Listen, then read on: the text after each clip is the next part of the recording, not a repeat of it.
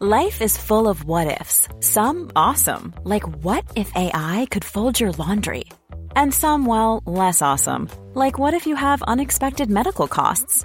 United Healthcare can help get you covered with Health Protector Guard fixed indemnity insurance plans. They supplement your primary plan to help you manage out of pocket costs. No deductibles, no enrollment periods, and especially no more what ifs. Visit uh1.com to find the Health Protector Guard plan for you.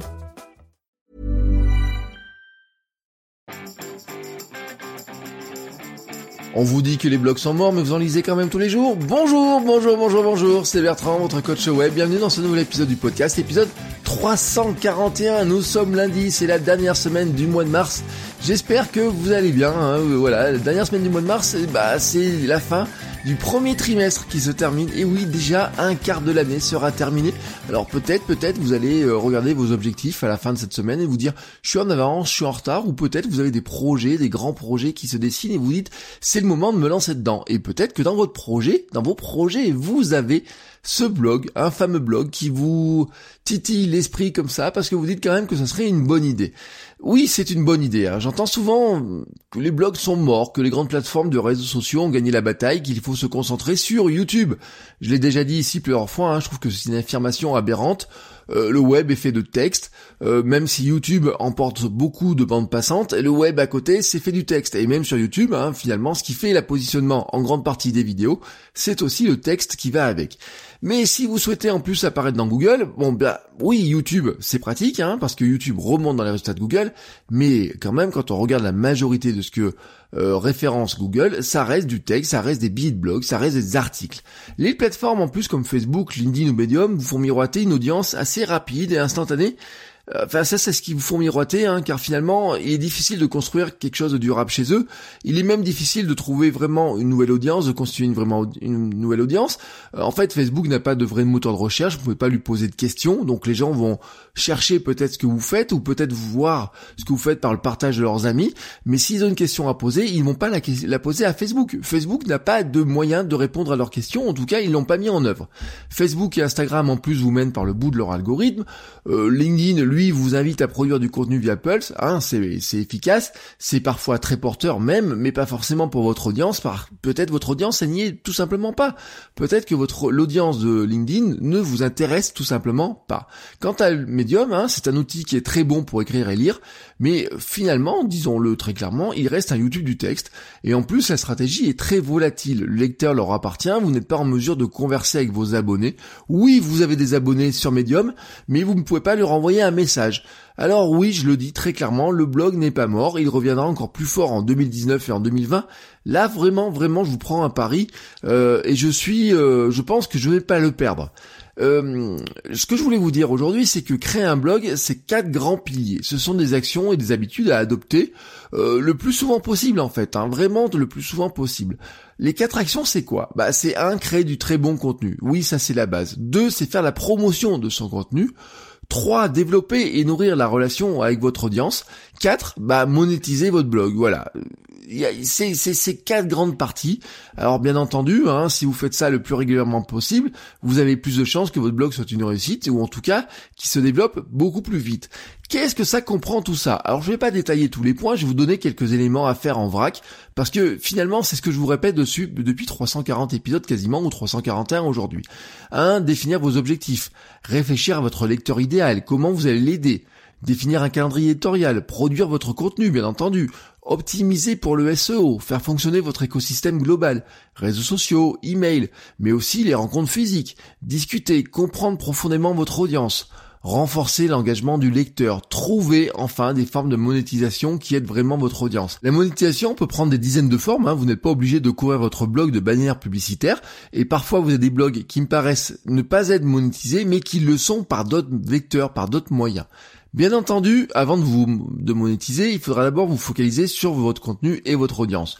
Vous pouvez faire ce que vous voulez, un blog c'est avant tout un très bon contenu qui va aider d'autres personnes. Vous aurez toujours du mal à faire la promotion d'un contenu de mauvaise qualité et vous n'aurez pas d'audience et encore moins d'occasion de monétiser. Et pour reprendre une idée évoquée la semaine dernière sur les habitudes, vous devez aussi comprendre que le blog est du long terme. Les plateformes, je le redis, hein, vous promettent une audience immense et font miroiter une audience rapide. Vous savez, c'est le coût des notifications. Vous avez une lecture aujourd'hui, vous avez eu un j'aime sur votre photo Instagram ou des choses comme ça. Ça, c'est la récompense rapide, c'est le coût de dopamine rapide. Elles vous font même espérer une certaine monétisation pour certaines comme YouTube, hein, par exemple. Ça, en fait, c'est une belle illusion car qui gagne vraiment de l'argent sur YouTube? Eh ben, ceux qui ont une vraie grosse audience. Mais ils la gagnent même pas forcément en plus par YouTube parce que quelque part, ils monétisent par d'autres, euh, par d'autres moyens, par d'autres euh, secteurs.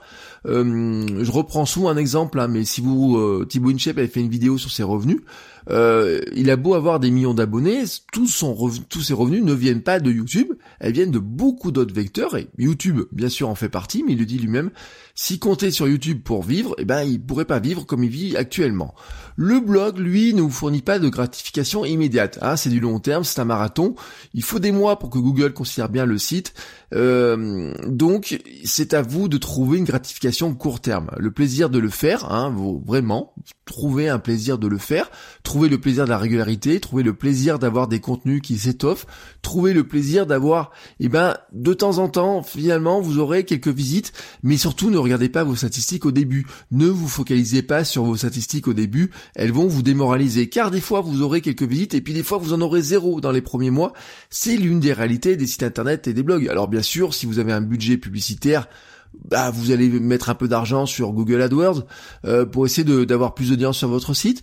Je vous dis pas que c'est une mauvaise idée, attention, hein, mais je vous dis que quand on dépense de l'argent pour faire connaître son contenu, c'est bien, c'est bien à la fin d'avoir quelque chose pour garder les visiteurs, pour finalement que ça parte pas en l'air.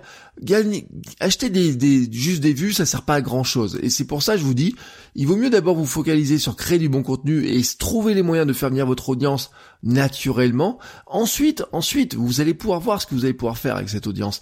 Mais ça sert à rien de dépenser au départ beaucoup d'argent dans faire venir les gens euh, si ils viennent, ils s'en vont, si vous n'arrivez pas à les garder, par exemple si vous n'avez pas de newsletter, si vous n'avez pas une offre à leur proposer ou quoi que ce soit, moi je trouve que c'est aussi une perte d'argent. Une fois que c'est lancé, hein, vraiment, une fois que vous aurez des contenus, des piliers identifiés qui avaient du trafic régulier, vous pourrez réellement construire autour.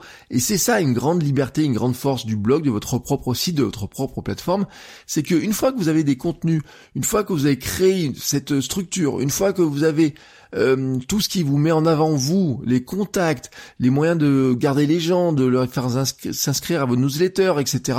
Là, vous allez pouvoir construire quelque chose de durable, car en plus, vous aurez un moyen de recontacter les lecteurs qui vous ont laissé un mail, vous aurez aussi, bah, si vous voulez faire des réseaux sociaux, bien sûr, vous pourrez les envoyer sur vos réseaux sociaux, hein, dialoguer avec eux aussi par ces réseaux, mais vous pourrez monter plein d'autres choses, vraiment plein d'autres choses, parce que vous avez une grande liberté, et ça, c'est une grande force. Voilà, je voulais vraiment attaquer cette semaine, ou plutôt finir ce mois de mars, hein, sur, en vous rappelant les grandes forces du blog, hein, les, les gros avantages du blog d'avoir sa propre plateforme, car pour moi, c'est un élément qui est important, qui est même vital, je trouve, hein, vraiment, sur, dans cette ère de web euh, dans laquelle nous vivons.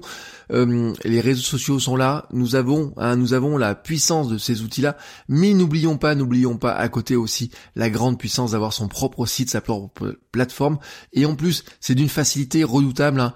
Euh, même si vous n'avez pas de connaissances techniques, avoir un WordPress installé, c'est très simple. Même sans passer par la plateforme WordPress.com, sans passer par leur service à eux, euh, tous les hébergeurs maintenant vous proposent des formules clés en main où ils vous installent votre blog pour vous. Alors pourquoi, pourquoi ne pas tenter l'aventure? Voilà.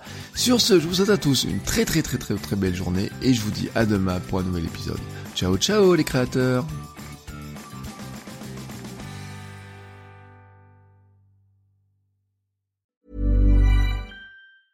Ever catch yourself eating the same flavorless dinner three days in a row?